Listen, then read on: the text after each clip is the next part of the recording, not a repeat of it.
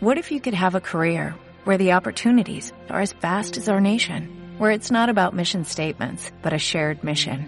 At U.S. Customs and Border Protection, we go beyond to protect more than borders, from ship to shore, air to ground, cities to local communities. CBP agents and officers are keeping people safe. Join U.S. Customs and Border Protection and go beyond for something far greater than yourself. Learn more at cbp.gov/careers. Contacto Asia-Pacífico. Contacto Asia-Pacífico. Acontecimientos, información y análisis de una región que está de cara al desarrollo y al mundo. Contacto Asia-Pacífico. Asia-Pacífico. Una realización del Centro de Estudios Asia-Pacífico de la Universidad EAPI. Bienvenidos a Contacto Asia-Pacífico, un programa realizado por el Centro de Estudios Asia-Pacífico y emitido a través de Acústica, emisora web de la Universidad EAFIT. Mi nombre es Laura Gómez y me acompañan Mariana Arias y Daniela Zuleta. En la emisión de hoy les traemos noticias de actualidad en la región y un especial con Sofía Calvo sobre la división de Asia-Pacífico de la Biblioteca del Congreso de Chile. Estos son los titulares. China transferirá en los próximos años su población rural a zonas urbanas. Gracias al boom del turismo, países de Asia-Pacífico construirán nuevos aeropuertos. India bloquea el primer acuerdo comercial de la OMC en 20 años. Gobierno surcoreano revitalizará el sector privado con reservas públicas. Filipinas planea aportar casi 4 mil millones a víctimas de tifón. En China. China informó el pasado 30 de julio que planea trasladar al menos 100 millones de trabajadores que se encuentran en zonas rurales del país hacia las ciudades durante los próximos cinco años. En este periodo habrá más flexibilidad en las leyes de residencia de esta ciudad para garantizarle a los trabajadores migrantes el acceso a los servicios sociales. Además, para el 2020, China espera que el 60% de su población esté ubicada en áreas urbanas con el fin de aumentar el consumo y apoyar el crecimiento económico del país. En Asia-Pacífico, el número de turistas que viajan hacia los países de Asia-Pacífico aumenta un 6% cada año, siendo el destino más visitado de acuerdo con la Organización Mundial de Turismo. Para atender esta demanda, las aerolíneas crearon filiales de bajo costo y nuevos corredores de vuelo, pero pese a estas acciones, los aeropuertos que se han quedado cortos a la hora de atender tantos viajeros han llevado a los gobiernos a ampliarlos o a construir nuevos aeropuertos. En los próximos 10 años se construirán 350 aeropuertos en Asia-Pacífico, con una inversión superior a los 100 mil millones de dólares y adicionalmente se iniciará la modernización y ampliación de aeropuertos existentes en la región con una inversión aproximadamente de 25 mil millones de dólares. En India, el gobierno de India decidió no ratificar el pasado jueves 31 de julio el acuerdo de facilitación de comercio de la Organización Mundial del Comercio que busca facilitar el flujo de bienes a través de las aduanas, así como reducir la burocracia para multiplicar los intercambios comerciales entre países.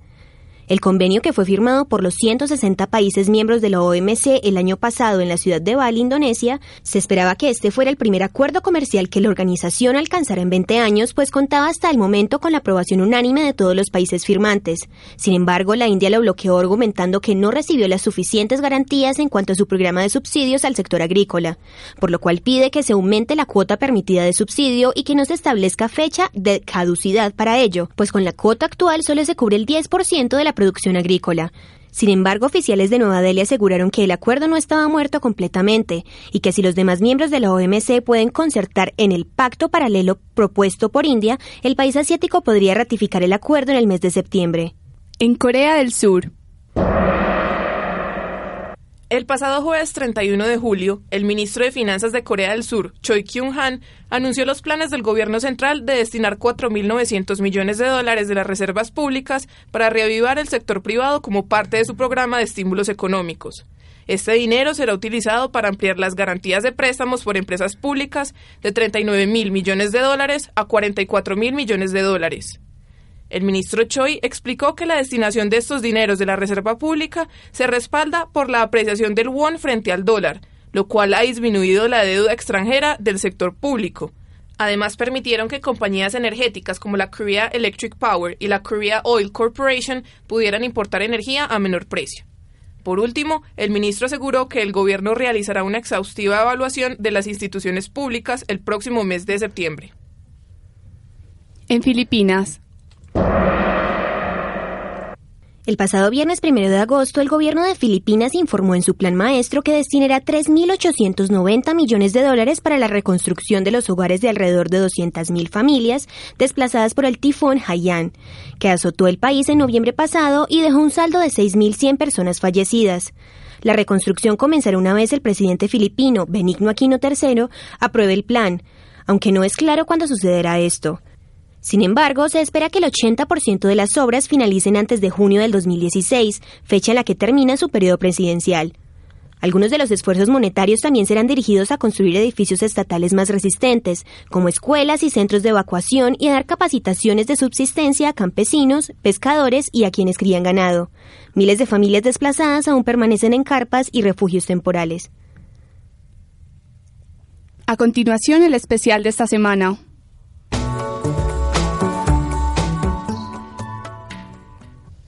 El pasado mes de junio tuvimos la oportunidad de entrevistar a Sofía Calvo de la División de Asia Pacífico de la Biblioteca del Congreso de Chile, quien nos cuenta cuáles son las funciones de la biblioteca, cómo surge la Dirección de Asia Pacífico y cuáles son sus principales funciones.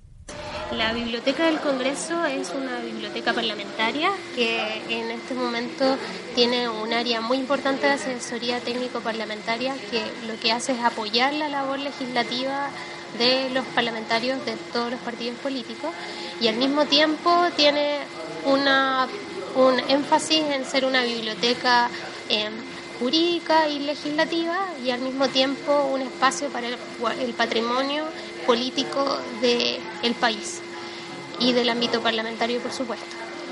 Desde este contexto y bajo esta idea, en el 2007 la biblioteca se adquiere, gana unos fondos del Banco Interamericano del Desarrollo y decide ver la posibilidad de tomar un tema que fuera de interés estratégico para el país, que tuviese un consenso político, pero que no hubiese una conciencia colectiva de su valor, y decide tomar el tema del Asia Pacífico, porque reunía justamente todos estos intereses y el programa Asia Pacífico nace en el fondo como una plataforma de conversación y discusión sobre el tema del Asia Pacífico desde el Congreso de Chile em, y como un ente articulador de las distintas redes que nosotros veíamos muy atomizadas en el país, tanto en el ámbito académico, empresarial, em, diplomático, etc. Entonces, nuestra labor principal en el fondo es generar productos y proyectos que nos ayuden a, de alguna manera, poner en la discusión el tema de Asia-Pacífico, por ejemplo, entregándole a los parlamentarios en políticas públicas del Asia-Pacífico que puedan ser de interés para su discusión legislativa y al mismo tiempo generar todo un seguimiento de lo que se está haciendo en las distintas redes con la vinculación con el Asia, de tal manera de que la gente que esté interesada en los temas asiáticos vea que hay una densidad de conocimientos e interrelaciones con las cuales puede empezar a construir una relación y que no hay que partir de cero. Además, Sofía nos comenta cómo nace la Dirección de Asia Pacífico. El programa Asia Pacífico nace con el patrocinio de tres parlamentarios de ese momento, que era el senador y expresidente Eduardo Frei, el senador Hernán Larraín y el senador eh, Fernando Flores.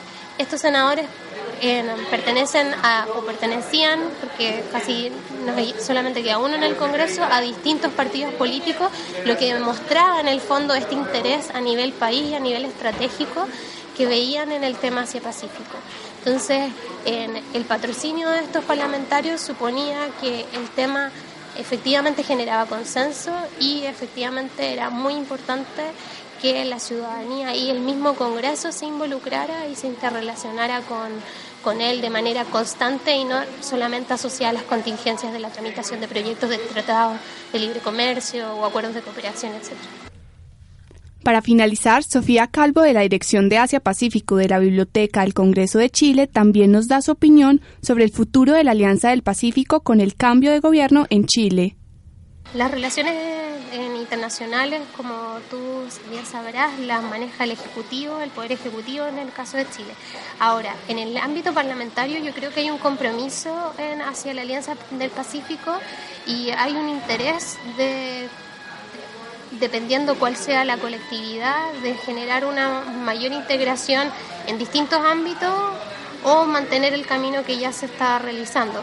Yo creo que el, matiz que hay ahora con este nuevo gobierno es esta idea de abrir un poco más la Alianza del Pacífico a nuestros vecinos del Atlántico, a no hacer de la Alianza del Pacífico un espacio ideológico, sino que más bien en hacer un marcado acento, acento relacionado como con la integración económica eh, y de otros aspectos que no tengan que ver como con un plano ideológico generando bloques ideológicos dentro de Latinoamérica. Entonces yo creo que hay el matiz está en esta idea de poder integrar e invitar a los países del Atlántico para efectivamente generar mayores sinergias, pero yo creo que hay un interés transversal de parte de todos los partidos políticos y todos los parlamentarios de mantenerse la Alianza del Pacífico con estos matices que tienen que ver con, con la apertura a los vecinos. Los invitamos a descubrir la clave del éxito de las empresas asiáticas en la octava versión de Semana Asia que se llevará a cabo del 19 al 21 de agosto. En esta tendremos como invitada especial a la embajadora de Indonesia en Colombia, Su Excelencia Ibu Triedi Muljani. Habrá invitados académicos de la región como Francisco Monje de Costa Rica y Juan Felipe Eimes de México. Asimismo, contaremos con Daniel Ken Molina del Banco Interamericano de Desarrollo y con el presidente de Analdex, Javier Díaz, y Juan Camilo Nariño, vicepresidente de Comercio Exterior y Encadenamientos Productivos de la ANDI. Además de conferencias, este año realizaremos dos foros empresariales en donde contaremos, entre otros, con Cipriano López, gerente general de ASEP, Francisco Sierra, presidente de Incolmotos Yamaha, y Carlos Enrique Piedradita, expresidente del Grupo Nutresa. Para mayor información visite nuestra página web www.eafit.edu.co slash Asia Pacífico.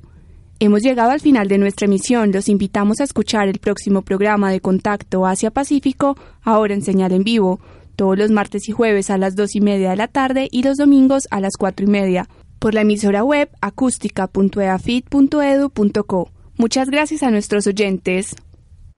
Contacto Asia-Pacífico. Contacto Asia-Pacífico.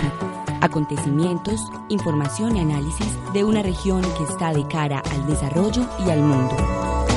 Contacto Asia-Pacífico. Asia-Pacífico. Una realización del Centro de Estudios Asia-Pacífico de la Universidad EAPI.